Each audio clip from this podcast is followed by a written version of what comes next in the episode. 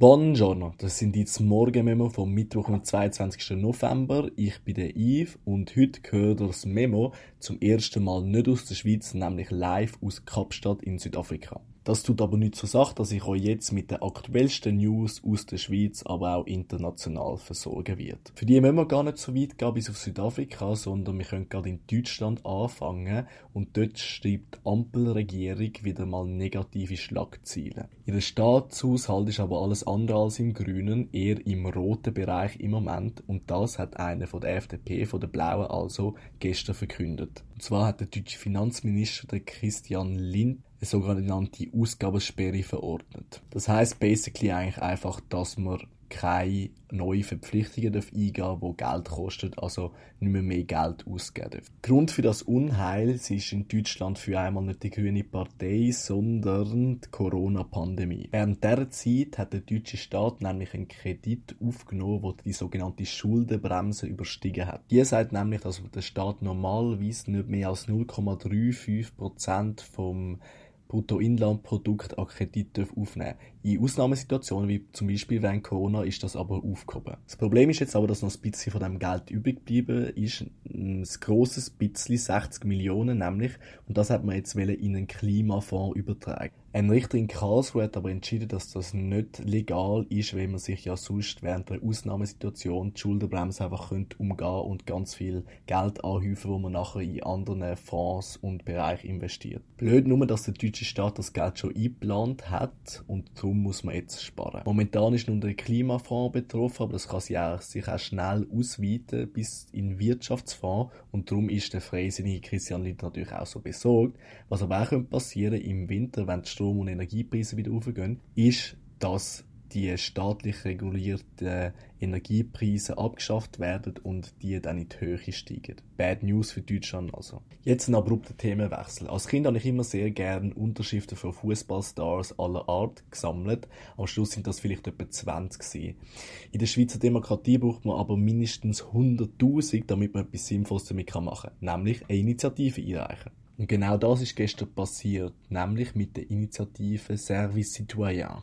Die schlägt vor, dass in Zukunft alle Menschen, egal ob Männer oder Frauen, müssen einen sogenannten Dienst am Staat leisten. Das heißt entweder Militär oder Zivildienst, Zivilschutz oder sonst irgendetwas, wo halt am Staat nützlich ist. Das heißt, dass es also in näherer oder ferner Zukunft mal eine Abstimmung über das wird geben.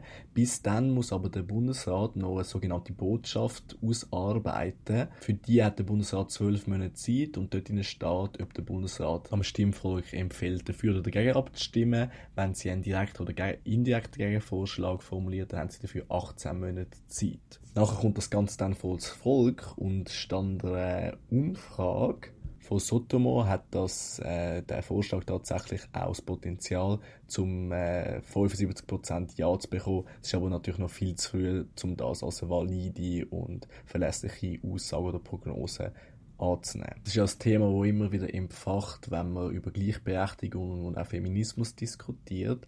Ein anderes feministisches Thema ist aber in Italien erst gerade letztens wieder aufgeflammt. Das ist relativ ernst, wenn also kein ernstes und tragisches Thema hören wollen, dann wünsche ich euch einen schönen Tag jetzt. Es ist nämlich in Italien letzte Woche zum diesjährig schon 102. sogenannten Femizid gekommen. Ein Femizid ist ein Mord an einer Frau oder an einem Mädchen, wo höchstwahrscheinlich wegen ihrem Geschlecht spezifisch passiert. Das ist einer Studentin nach eineinhalb Jahren Beziehung passiert. Äh, sie ist umgebracht worden von ihrem Ex-Freund und nachher ist ihre Leiche aufgefunden worden. Das hat dann zu einer großen Protestwelle geführt und auch im Parlament, wo ja von der schon recht konservativen Ministerpräsidentin Giorgia Meloni angeführt wird, hat starke Reaktionen gegeben. So wird man zum Beispiel den sogenannten Codice Rosso anpassen, wo so Sachen soll verhindern, auch rechtlich, aber natürlich sind auch ganz andere Aspekte wichtig, wie Aufklärungsarbeit und vor allem auch Anlaufstellen. Femizid sind aber ein internationales Problem. Das gibt es auch in der Schweiz, in Spanien, in Deutschland, eigentlich überall.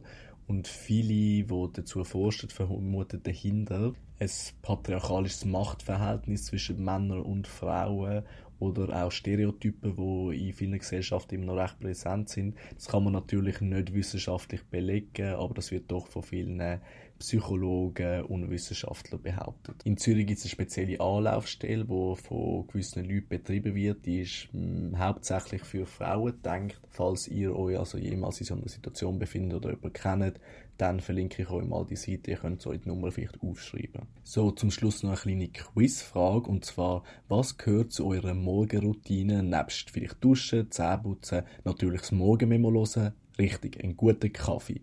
Und Zürich Today hat eine Umfrage gemacht, wo es in der Stadt Zürich den besten Kaffee gibt. Und überraschenderweise gibt es den im Snowboard-Shop Radix in der Europaallee. Falls ihr also Lust auf einen Espresso oder sonst irgendetwas habt, könnt ihr mal vorbei. Ich bin selber noch nie gewesen, ich bin gespannt. Und damit wünsche ich einen schönen Tag und wir hören uns morgen tatsächlich schon wieder.